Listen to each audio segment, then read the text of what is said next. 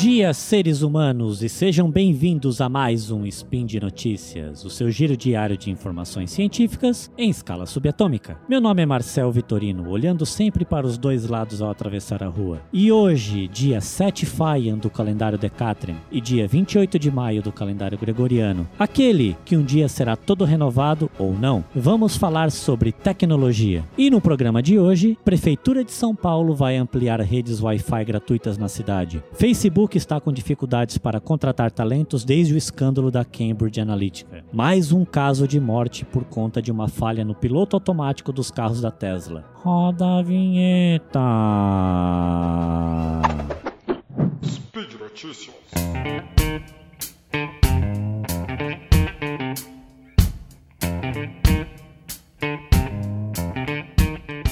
A Prefeitura de São Paulo oficializou a expansão do programa Wi-Fi Livre SP, que disponibiliza redes sem fio gratuitas para acesso à internet em vários pontos da cidade. Com a ampliação, 501 redes serão criadas. Além disso, os 120 pontos de acesso já disponíveis estão sendo atualizados. Serão 621 redes no total. O programa de expansão foi dividido em duas fases. A primeira, iniciada em março de 2019, consiste justamente na modernização das 120 redes atuais. Destas, cerca de 40 já foram atualizadas pela Americanet, em parques e praças de bairros da zona leste de São Paulo. Na modernização, a Americanet deve garantir que os pontos de acesso operem nas frequências de 2,4 GHz e 5 GHz, cubram 50% ou mais das áreas de parques e centros educacionais unificados, os CELS, ou 70% em outros tipos de localidades, e ofereçam ainda velocidade de pelo menos 512 kbps segundo por usuário. A segunda fase consiste na ampliação do programa em si. Embora alguns pontos de acesso possam ser instalados antes, é o caso do Parque Ibirapuera, que ganhou cobertura do programa recentemente, essa etapa começará oficialmente em julho de 2019. As novas redes seguirão os mesmos critérios técnicos dos pontos de acesso modernizados. Se os prazos de implementação forem respeitados, todas as 621 redes Wi-Fi gratuitas estarão em operação até 2020. Cerca de metade desses pontos estarão disponíveis em regiões de vulnerabilidade social. Além de praças e parques, as redes serão instaladas em postos de saúde, telecentros, bibliotecas, teatros e outras unidades públicas. As 120 redes existentes atualmente custam 12 milhões por ano à cidade de São Paulo. Com a nova fase do Wi-Fi Livre SP, não haverá oneração aos cofres públicos, diz a prefeitura. Em contrapartida, as empresas parceiras, até o momento a Americanet é a única participante do edital, poderão gerar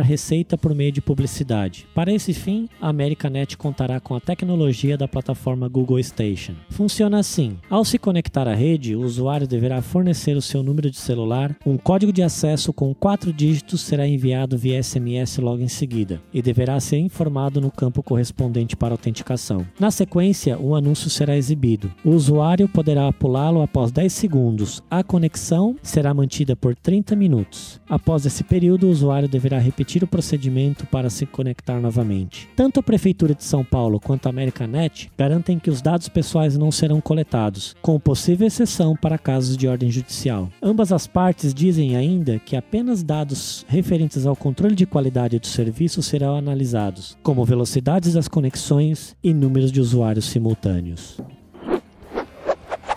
O Facebook ainda está se recuperando das consequências do escândalo da Cambridge Analytica há mais de um ano. Vários ex-recrutadores dizem que os candidatos estão recusando ofertas de emprego daquela que já foi considerada o melhor lugar para se trabalhar nos Estados Unidos. Mais de meia dúzia de recrutadores que deixaram o Facebook nos últimos meses disseram à CNBC que a empresa sofreu uma redução significativa nas taxas de aceitação de ofertas de emprego após o escândalo da Cambridge de março de 2018, no qual uma empresa de dados acessou indevidamente os dados de 87 milhões de usuários do Facebook, usando-os para segmentar anúncios para Donald Trump na eleição presidencial de 2016. Esse impacto nos esforços de recrutamento do Facebook é importante, pois a empresa adiciona milhares de funcionários todos os anos. Esses novos funcionários são fundamentais para a capacidade da empresa de inovar e melhorar seus produtos existentes. A empresa enfrenta uma concorrência acirrada por talentos de outras grandes empresas de tecnologia, como Google Google, Apple, Amazon, Microsoft e inúmeras empresas iniciantes. Nos últimos meses, o Facebook viu um aumento acentuado de alunos nas principais universidades que estão recusando as ofertas de emprego da empresa. Entre as melhores escolas como Stanford, Carnegie Mellon e Ivy League, a taxa de aceitação de vagas em período integral oferecidas a recém-formados caiu de 85% em média para o ano letivo de 2017 e 2018 para entre 35 e 55% em dezembro do ano passado, de acordo com ex-recrutadores do Facebook. O maior declínio veio da Universidade Carnegie Mellon, onde a taxa de aceitação para novos recrutas caiu para 35%. A empresa tem visto um declínio nas taxas de aceitação entre os candidatos a engenheiros de software para suas equipes de produtos. Essas equipes viram suas taxas de aceitação cair de quase 90% no final de 2016 para quase 50% no início de 2019, de acordo com um recrutador que saiu recentemente. O porta-voz do Facebook, Anthony Harrison, disse que o número de funcionários da empresa cresceu 36% ano contra ano do primeiro trimestre de 2018 até o primeiro trimestre de 2019. O Facebook contestou a precisão das contas dos recrutadores, mas se recusou a apontar pontos específicos errados. Após a publicação dessa história, Harrison entrou em contato com a CNBC para dizer que esses números estão totalmente errados. Em geral, os candidatos do Facebook estão fazendo perguntas mais difíceis sobre a abordagem da empresa em relação à privacidade. Esse declínio pressionou os recrutadores do Facebook a preencher uma lista de posições abertas sob pressões mais difíceis do que as que enfrentaram anteriormente. Esta queda no interesse do candidato segue outros sinais que mostram que mais trabalhadores da área de tecnologia estão reconsiderando o trabalho para o Facebook.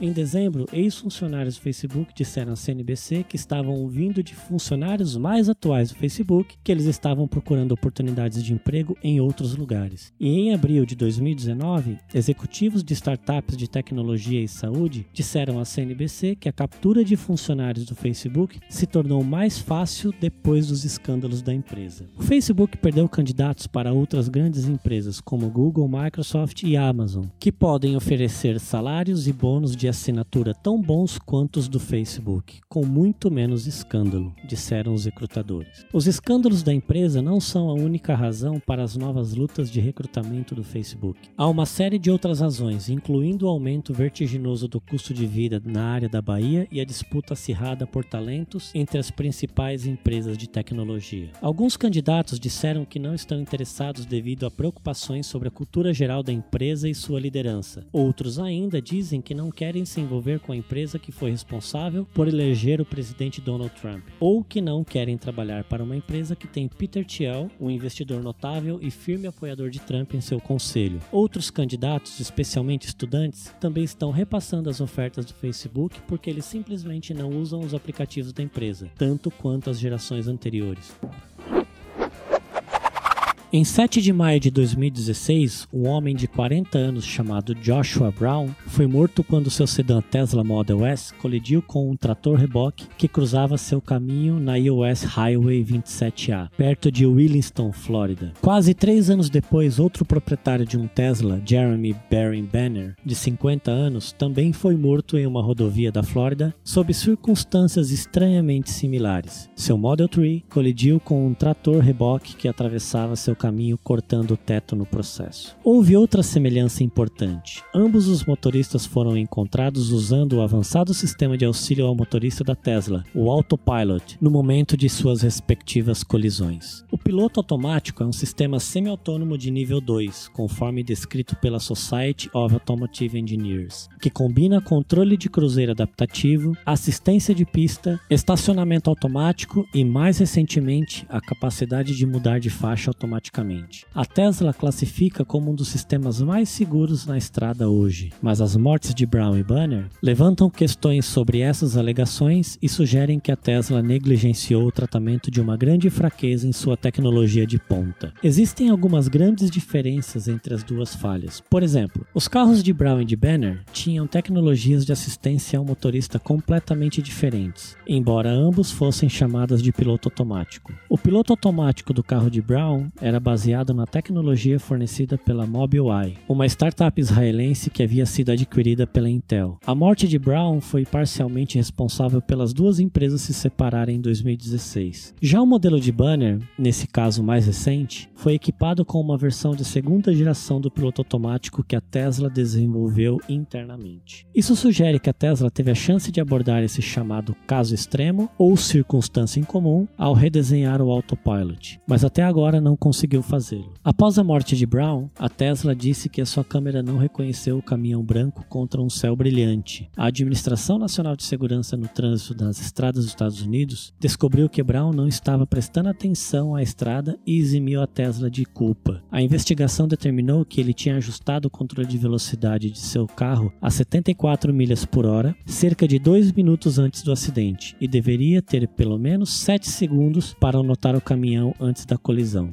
Investigadores federais ainda precisam tomar uma decisão na morte de Banner. Em um relatório preliminar divulgado em 15 de maio de 2019, o Conselho Nacional de Segurança no Trânsito disse que Banner acionou o piloto automático cerca de 10 segundos antes da colisão. De menos de 8 segundos antes do acidente até o momento do impacto, o veículo não detectou as mãos do motorista no volante. O veículo estava viajando a 68 milhas por hora no momento da colisão. No passado, o CEO da Tesla, Elon Musk, culpou os acidentes envolvendo o autopilot pelo excesso de confiança do motorista. Quando há um acidente sério, é quase sempre, na verdade, talvez sempre, o caso de ser um usuário experiente. E a questão é mais de excesso de confiança, disse Musk. Esse último acidente ocorre em um momento em que Musk está divulgando os planos da Tesla para implantar uma frota de táxis autônomos em 2020. Daqui a um ano teremos mais de um milhão de carros autônomos, disse ele em um evento recente para investidores. Esses planos serão inúteis se os órgãos reguladores federais decidirem bloquear o uso do autopilot. Defensores do consumidor estão pedindo ao governo que abra uma investigação sobre o sistema avançado de assistência ao motorista. O piloto automático não consegue enxergar o lado mais amplo de um veículo de 18 rodas ou não consegue reagir com segurança a ele, disse David Friedman, vice-presidente da defesa do Consumer Reports em um comunicado. Esse sistema não pode navegar de forma confiável por conta própria e não consegue manter o motorista envolvido exatamente quando é mais necessário. Os especialistas em segurança automobilística notam que os sistemas de controle de cruzeiro adaptativo, como o piloto automático, dependem principalmente do radar para evitar atingir outros veículos na estrada. O radar é bom em detectar objetos em movimento, mas não em detectar objetos estacionados. Ele também tem dificuldade em detectar objetos como um veículo atravessando a rua sem se mover na direção do carro. Saídas de radar de objetos detectados são às vezes ignoradas pelo software do veículo para lidar com a geração de falsos positivos, disse Raj Rajkumar, professor de engenharia elétrica e de computação da Universidade Carnegie Mellon. Sem estes, o radar veria um viaduto e relataria isso como um obstáculo, fazendo com que o veículo pise nos freios. No lado de visão computacional da equação, os algoritmos que usam as saída da câmera precisam ser treinados para detectar caminhões que são perpendiculares à direção do veículo, ele acrescentou. Na maioria das situações de estrada, existem veículos para a frente, para trás e para o lado, mas um veículo perpendicular é muito menos comum. Essencialmente, o mesmo incidente se repete depois de três anos, diz Rashkumar. Isso parece indicar que esses dois problemas ainda não foram resolvidos. Aprendizado de máquina e inteligência artificial têm limitações inerentes. Se os sensores veem o que eles nunca ou raramente viram antes, eles não sabem como lidar com essas situações. A Tesla não está lidando com as limitações bem conhecidas da IA, acrescentou Rajkumar. É isso aí, meus amigos. Por hoje é só. Quero lembrar que os links comentados neste episódio estão no post. Deixe lá o seu comentário, elogio, crítica, declaração de amor, afago ou uma buzinada para chamar atenção. Lembro ainda que esse podcast só é possível acontecer por conta do seu apoio no patronato do SciCast, tanto no Patreon quanto no Padrim e também no PicPay. Desejo a todos um excelente dia, um grande abraço e até amanhã!